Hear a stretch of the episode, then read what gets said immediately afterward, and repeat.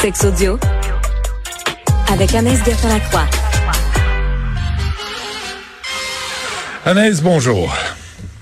Allô, Benoît. Alors, tu as un calendrier, toi, au-dessus de ton lit? Le mien, pour l'instant, a beaucoup de couleurs, beaucoup de chocolat, puis c'est pour Albert. Ah Mais ouais.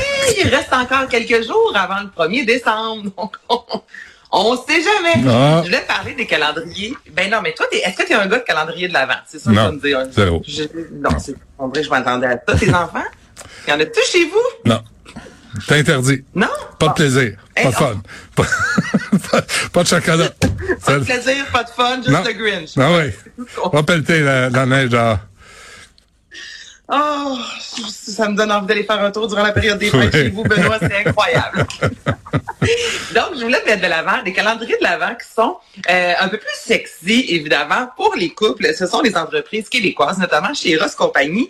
C'est le calendrier de l'amour. Ok, Donc, c'est 24 jours, Benoît, de découverte et souvent, le classique, je te dirais, des calendriers de l'avant, euh, on met de l'avant, bon, quelques jouets sexuels, mais là, celui-ci se concentre vraiment sur l'univers BDSM, mais on est vraiment dans l'initiation. Donc, un couple qui se dit, ben, on aimerait ça essayer, mais ça peut euh, peut-être être quelque chose de gênant d'avoir comme ça un calendrier qui nous propose à tous les jours soit des objets, des dépositions, des mises en situation. Je trouve que c'est une belle façon. On vient comme nous tendre la main en disant, viens-t'en, je vais te montrer comment faire pendant 24 jours. Donc ça, c'est un des calendriers. Si jamais vous avez envie d'essayer euh, cet univers-là, le calendrier de l'amour, c'est comme ça qu'il se nomme. Sinon... Non, mais attends, attends. Anaïs, à tous les jours, les gens t'écoutent et ils 24 disent, non, à toutes les semaines, à tous les mois. Mais non.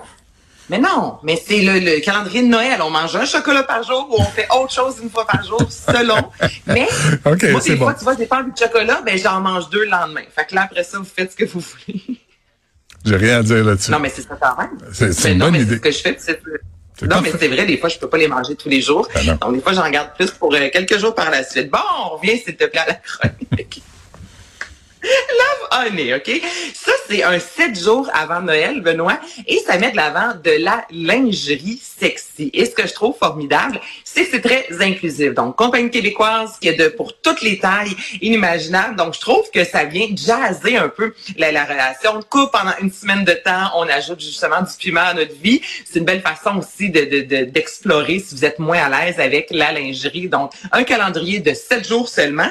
Et sinon, ce qui est de plus en plus, parce que souvent, lorsqu'on pense à les calendriers de Noël, on dirait que c'est pour le, le- le plaisir féminin. Je te dirais donc là, la même compagnie Love Honey a mis deux calendriers de l'avant pour 12 jours seulement. Donc, il y en a un destiné aux femmes. Donc, on parle de jouets sexuels, du moins pour les gens ayant un vagin. Et il y a un autre calendrier de 12 jours pour les gens ayant un pénis. Donc, non, mais parce que souvent, on met le vagin, la femme de l'avant. Donc là, il y en a vraiment pour, euh, peu importe l'anatomie. Ce sont plein de calendriers de Noël. Si vous avez envie de, de, de pimenter votre vie euh, d'ici euh, d'ici le 24 OK. décembre prochain. OK, à une époque, on disait les gens qui ont un pénis des hommes, les gens qui ont des vagins des femmes, puis c'était plus simple Mais comme c'était ça. pas est résolu, Benoît. Non. Donc maintenant, ce sont les gens qui ont une vulve ou un vagin, plutôt les gens qui ont un pénis. Et là, il y a des jouets pour tout maintenant, pour tout le monde. amusez-vous. Euh, à quelle heure? À quelle heure?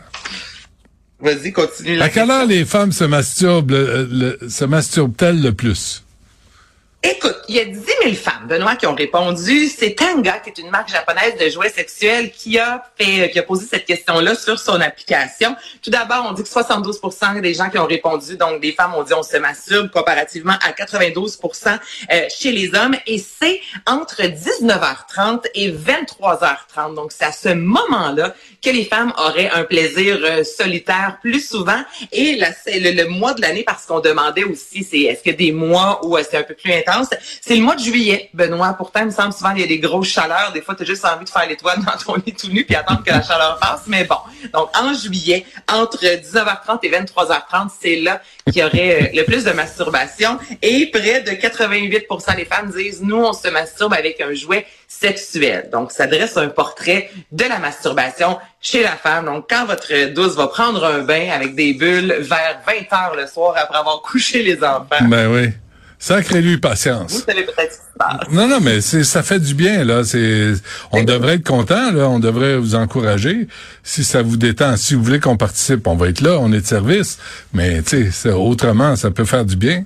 Mais c'est drôle. On, on est, de service. C'est la chose la moins sexy que j'ai On est, on est de service en sacramouille. N'importe quand. T'es tellement Benoît Ah, je suis là pour ça. Je suis là pour aider. Tu le sais. Je suis là pour aider. Je ah, sais, faire, main. faire l'étoile au mois de juillet en attendant que la chaleur passe. OK. pas fait. Non, mais t'as l'image. On a tous fait ça là, avant, là, surtout quand j'habitais à Montréal en appartement. Il n'y a pas de ventilation. Hein? T'es dans le lit, tu peux pas bouger. Puis c'est comme pas, on va juste attendre que la chaleur passe. Ouais. On l'a tous déjà fait. Là. Absolument. Je te contredirai pas là-dessus. Anaïs, euh, merci. On se reparle demain. Yasmine Abdel-Fadel suit à l'instant.